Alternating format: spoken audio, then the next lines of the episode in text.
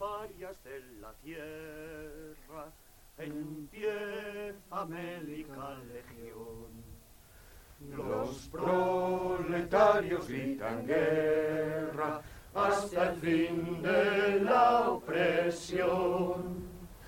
Borrar rastros del pasado, arriba esclavos todos en pie. El mundo va a cambiar de base, los nada todo han de ser. Aruemos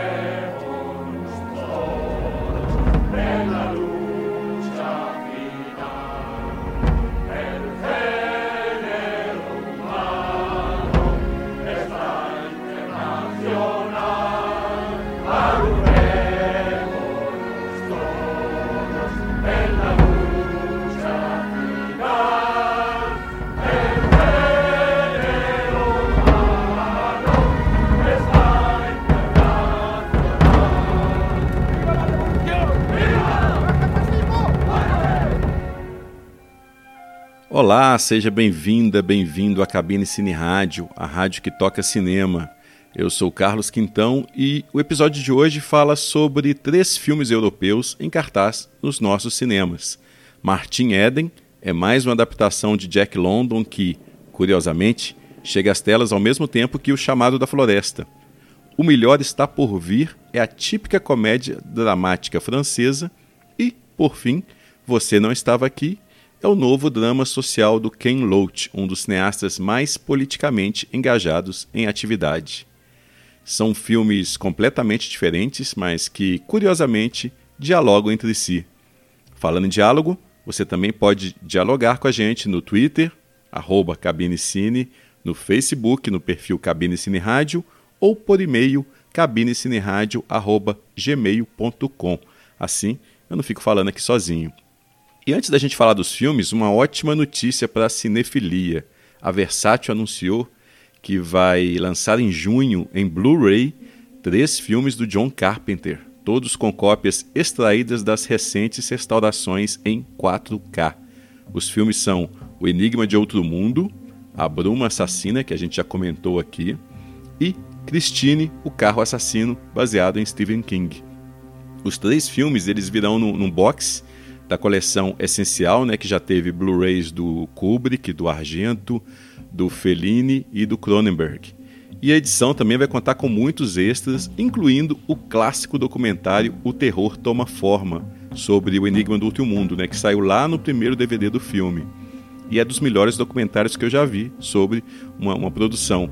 Agora eu fico na torcida que a Versátil inclua também os comentários em áudio do John Carpenter, que são sempre excelentes, são sempre informativos, bem-humorados. E tomara que essa edição venda bastante para que novos títulos em Blu-ray continuem a aportar por aqui. A cinefilia agradece.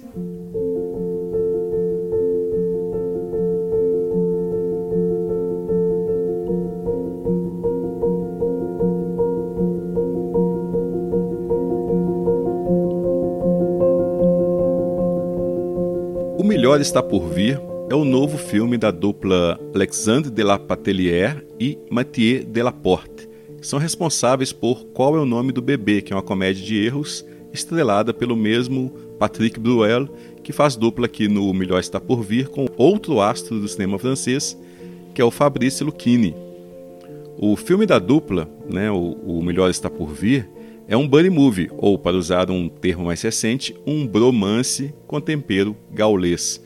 As três cenas iniciais, as duas antes dos créditos e a que acontece durante os créditos iniciais, elas já estabelecem com, com grande poder de síntese as personalidades opostas dos dois personagens, Cesar e Arthur, e também a origem da amizade improvável entre eles.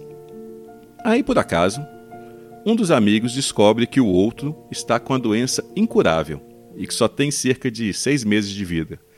Só que uma série de erros faz com que o tal amigo doente pense que quem está doente de verdade é o outro amigo. E a partir daí ele começa a fazer de tudo para que os últimos meses do, do, do, do amigo dele que ele acha que está doente, né, os últimos meses de vida, sejam inesquecíveis. O que se segue então é uma variação de Antes de Partir, aquele filme do Rob Reiner, sobre dois moribundos de personalidades distintas que resolvem realizar todos os seus desejos antes de baterem as botas. Como lá no filme do, do Rob Reiner, que tinha o Morgan Freeman e o Jack Nicholson como protagonistas, né, o melhor está por vir. Ele também conta com a dupla de veteranos que já trazem para os papéis toda uma bagagem cinematográfica de décadas de carreira. E como no Antes de Partir, o filme se apoia nisso, no carisma e na persona fílmica dos astros. Porque de resto, tudo que a gente precisava saber sobre a história já estava lá nas três cenas iniciais. O resto, tal como é contado no filme, já dava para antecipar.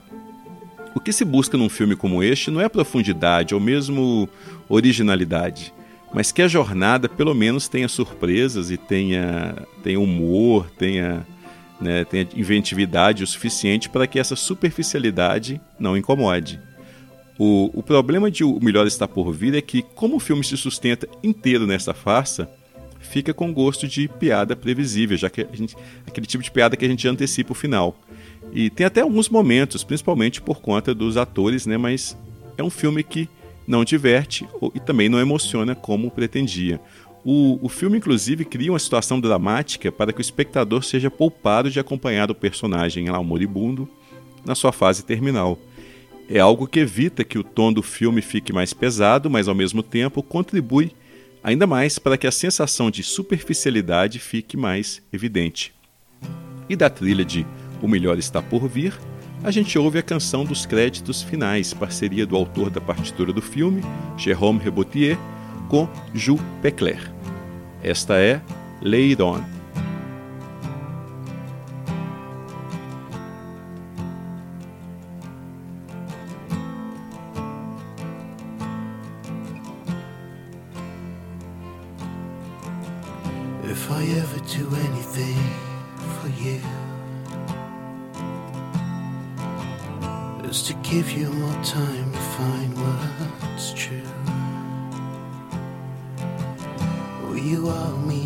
Everything to me. Let the past stay behind and set you free. If you ever need anything, I'll be there in no time. Just a whisper, a blink of an eye, I won't be hard to find. Have I ever did anything spare you all those tears? Just remember what we've been through, path over the years. If I ever do anything for you, I wanna help you reach for something new. A hold my hand, you are my everything. Now it's time, oh, it's time to care for little things. So if you ever need anything, just call me on the side. I'll be ready when the storm out there is going from every side. I will shelter you every bone, let it your fears. All your favorite songs slowly whisper in your ears.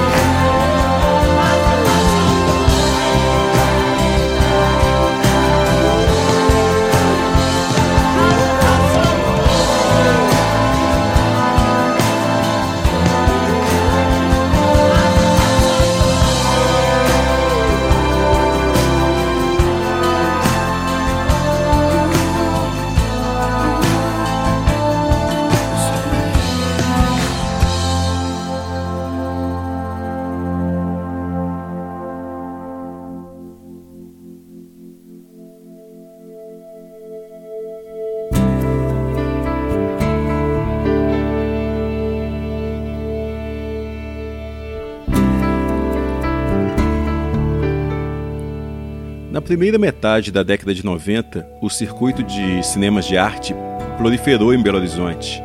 Antes dessa época, a gente tinha uns dois cinemas de rua na cidade, o, o Patê e o Roxy, que apresentavam uma programação que fugia um pouco do cinemão hollywoodiano. Né? Mas quando surgiu Belas Artes, Usina, o Savassi Cine as mostras de cinema do Banco Nacional, depois Unibanco, aí as coisas melhoraram bastante. E foi neste período que eu vi um filme que me marcou profundamente na época, que é o Terra e Liberdade, do Ken Loach, sobre um inglês idealista que abandona tudo para poder lutar lá na Guerra Civil Espanhola. Não foi o primeiro filme do, do Ken Loach que eu vi, eu já tinha visto Agenda Secreta em VHS, mas o Terra e Liberdade ele me impactou bastante. Principalmente uma cena chave lá no meio do filme, que é uma a, princi é, a, princípio é uma cena simples, que é uma discussão que acontece após a libertação de uma aldeia entre os vários revolucionários. Né? Eles discutem entre si e começam a discutir sobre a coletivização das terras. E o que se segue é, é um debate cada vez mais acalorado, com cada parte argumentando significativamente em favor de seu ponto de vista, né, de seus interesses, e é neste momento que a gente percebe que aquela história não tem como acabar bem.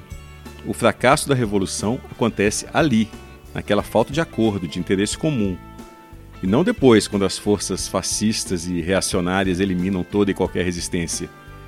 E esta cena ela é dirigida pelo Ken Loach de uma forma extremamente natural e realista, só que isso só aumenta o impacto dela. É uma espécie de autocrítica da esquerda, né, do próprio Loach como representante dessa esquerda onde ele, ele condena um idealismo vazio, a luta pouco, pouco objetiva. É, quem critica o cineasta por ser parcial, por ser simplista, ignora este questionamento que está no centro da obra dele. É algo que ele nunca conseguiu responder, nunca conseguiu encontrar a solução. Aí a gente chega no Você Estava Lá, novo filme do cineasta, onde a falta de solução dá lugar a uma desesperança, a um pessimismo com os rumos do mundo. Ao contrário do O Melhor Está Por Vir, que a gente comentou há pouco, os filmes do Ken Loach, eles não tratam dos problemas da burguesia, e sim os da classe trabalhadora, os menos favorecidos e mais explorados. O novo filme fala sobre um, um, sujeito desempregado que vende o carro da esposa, que é cuidador de idosos e portadores de necessidades especiais, e ele vende o carro para poder investir numa van com o intuito de se, de se tornar um entregador de encomendas de empresas como a Amazon, por exemplo. A partir daí, a gente começa a acompanhar a labuta diária do sujeito e da sua esposa e o impacto que a jornada de trabalho e a falta de grana tem nos dois filhos. Muitos criticam também, com razão, aliás, é, que o cinema do Ken Loach ficou mais esquemático após a sua parceria com o roteirista Paul Laverty, que escreveu quase tudo que o Loach dirigiu de 96 para cá. Né? A primeira parceria dos dois foi em A Canção de Carla. Aliás, essa trilha que a gente está ouvindo aí no fundo é do A Canção de Carla. E este esquematismo da dupla é, não impediu que eles ganhassem de lá para cá a Palma de Ouro em Cannes duas vezes, com Ventos da Liberdade e com Eu, Daniel Blake. Não impediu também que os personagens do, do Loach e do Laverty permanecessem profundamente humanos e críveis, mesmo quando o, o roteiro né, os priva de tudo que não seja central para a tese almejada. Por exemplo, em Você Não Estava Aqui, a gente só vê este lado da família, esta via crucis diária. O único momento de diversão é quando a mãe é chamada para atender uma urgência no sábado à noite e a família resolve com ela para poderem aproveitar a noite juntos, né, durante o percurso. Ou quando a filha mais nova acompanha o pai durante um dia de entregas. Ou seja, o trabalho está sempre associado com os momentos de lazer. Nunca existe um momento de lazer puro e simples. Em outros filmes da dupla, como A Procura de Henrique e A Parte dos Anjos, o, o Loach e o Lavert, eles se davam o luxo de darem mais espaço para o humor, né? mas sem abdicar da denúncia e nem da crítica social. Eu adoro o final para cima do A Procura de Henrique, que é completamente imprevisível se a gente considerar o pessimismo dos trabalhos da dupla. A gente percebe por aí que se existe uma saída, ou pelo menos um consolo para a exploração, para a falta de perspectiva, esse, esse consolo está no humanismo, na união, na comunhão com os próximos. E este é o maior mérito do cinema do Ken Loach. Por mais que o cinema deste cineasta reconheça os males do mundo, ele nunca se deixa cair no cinismo.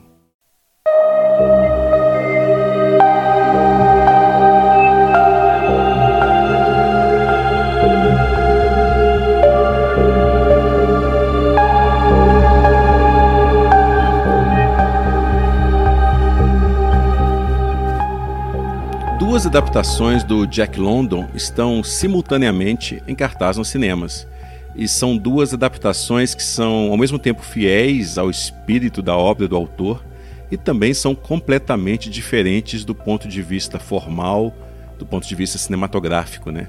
A gente já comentou aqui sobre O Chamado da Floresta com Harrison Ford, que é um filme que eu gosto bem, e agora é a vez de Martin Eden, que é uma adaptação italiana do livro homônimo do Jack London, publicado em 1909. E quando eu falo adaptação italiana, não é simplesmente porque é uma produção italiana falada em italiano.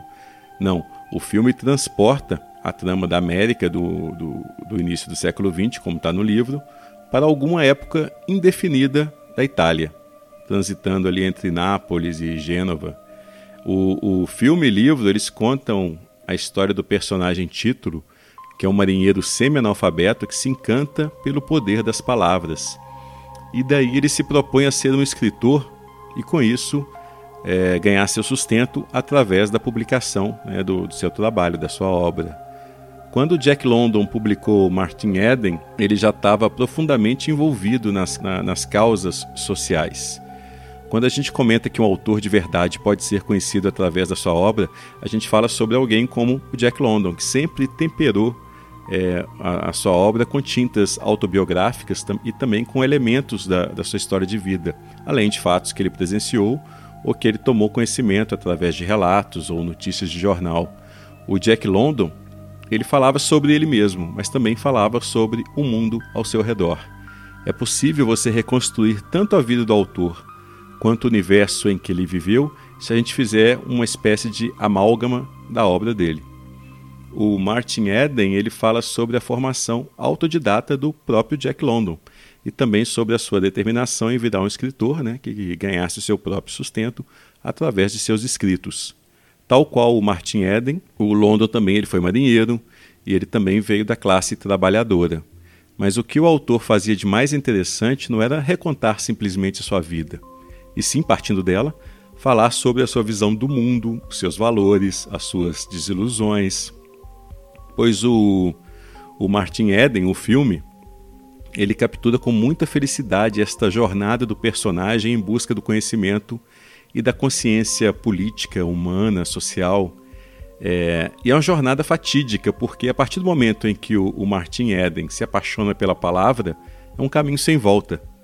Conhecer, aprender, tomar conhecimento significa tomar partido, significa entrar em conflito consigo mesmo e com o mundo ao redor. A ignorância é uma benção, não é o que, todo mundo fala? Pois uma vez que você renega a ignorância, não há caminho de volta. Não dá para voltar ao conforto da ignorância, não dá para desaprender, desconhecer. É por isso que muita gente opta atualmente em se informar apenas através do, do WhatsApp, quando muito, né? Dessa forma, essas pessoas elas não têm é, as suas convicções confrontadas e elas continuam navegando tranquilamente nas águas da ignorância. E não é por acaso que o diretor do filme, né, o Pietro Marcello, que é um documentarista de formação, ele opte em não determinar uma data específica para o relato dele. O Marcello percebeu a atualidade da obra do Jack London. O refúgio na ignorância é uma ameaça constante, e mais do que nunca agora na era do WhatsApp e das redes sociais. E o Martin Eden fala exatamente da via crucis pela qual embarca quem se propõe ao conhecimento e à reflexão. O personagem título, ele tinha a tranquilidade da vida simples. Né? Ele navegava pelo mundo sem porto, sem âncora, com amores e amizades fugazes aqui e ali. Mas a partir do momento em que ele descobre a consciência do mundo que vem através da palavra, do conhecimento, da educação, mas principalmente através da reflexão, ele não consegue mais voltar a ser um simples marinheiro, um simples trabalhador.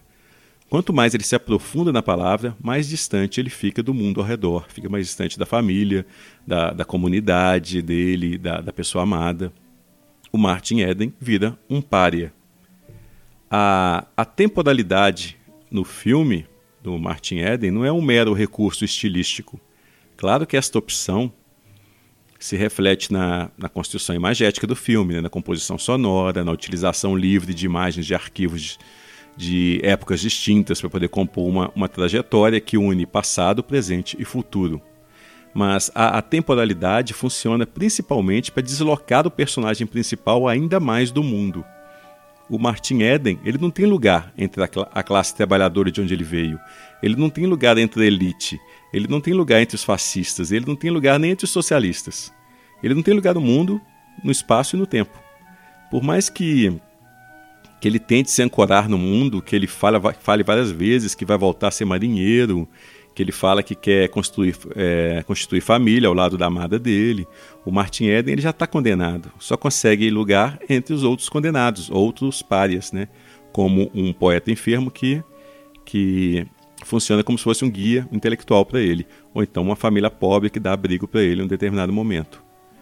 O Martin Eden ele é interpretado no filme pelo Luca Marinelli, que é um ator que eu não conhecia, mas que encarna com perfeição esta figura que tem que ser carismática, maior que a vida, né? impossível de ser ignorada, e ao mesmo tempo completamente deslocada de tudo e de todos, para a desgraça do próprio personagem. Eu falei eu não conhecia esse ator, mas que figura memorável que ele tem, que ele é, né? O filme ele dificilmente funcionaria sem ele. Ele o Marinelli, ele não só torna crível essa transformação de um brutamonte simples, ignorante ou intelectual, como também é o centro emocional do filme. Tudo gira em torno dele. Ele está praticamente em todas as cenas.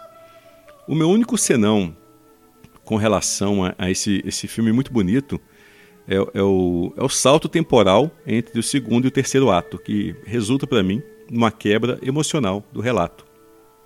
O cineasta, né, o, o Marcello, estava construindo o relato de forma tão fluida que me pareceu desnecessário mal resolvido que abruptamente abandone esta construção para iniciar o, o ato final de forma tão, tão, tão rápida, tão, é, tão tempestuosa. Pode ser que numa revisão isso me incomode menos, talvez.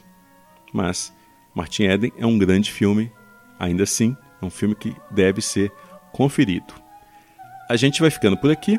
Eu sou Carlos Quintão e mais uma vez eu agradeço pelo feedback que você me dá através do Twitter, do Facebook e do e-mail. É sempre muito importante também você estar tá aqui, que você está ouvindo e espero refletindo sobre o que a gente está conversando aqui, que esteja vendo os filmes também. Obrigado, muito obrigado mesmo. E da trilha de Martin Eden, este é Joe Dassin com Salut. Até!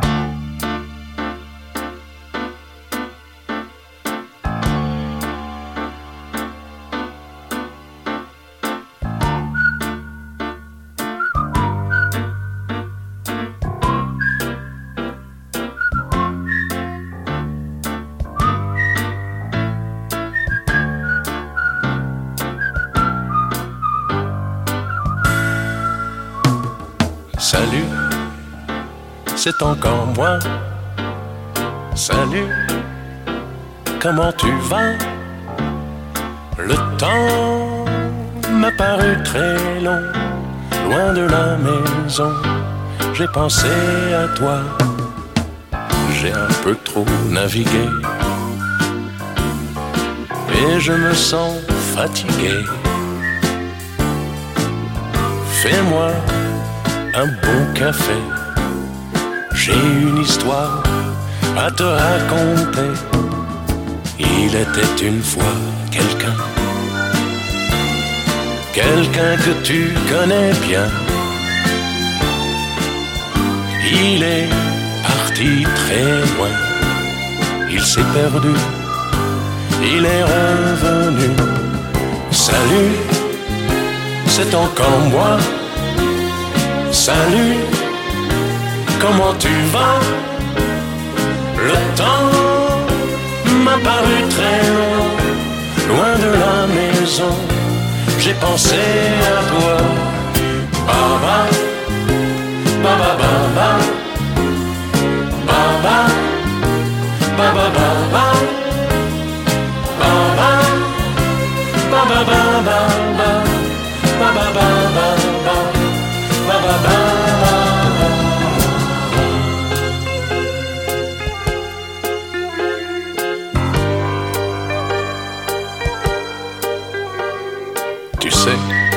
beaucoup changé. Je m'étais fait des idées sur toi, sur moi, sur nous. Des idées folles, mais j'étais fou. Tu n'as plus rien à me dire. Je ne suis qu'un souvenir. Peut-être pas trop mauvais jamais plus, je ne te dirai salut, c'est encore moi. Salut, comment tu vas? Le temps m'a paru très long, loin de la maison, j'ai pensé à toi.